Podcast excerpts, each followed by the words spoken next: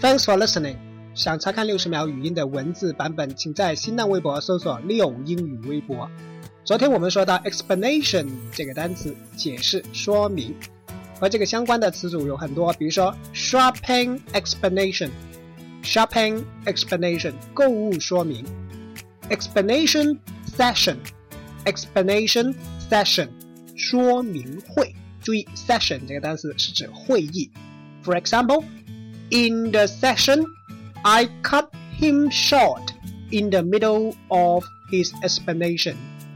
In the session, I cut him short in the middle of his explanation.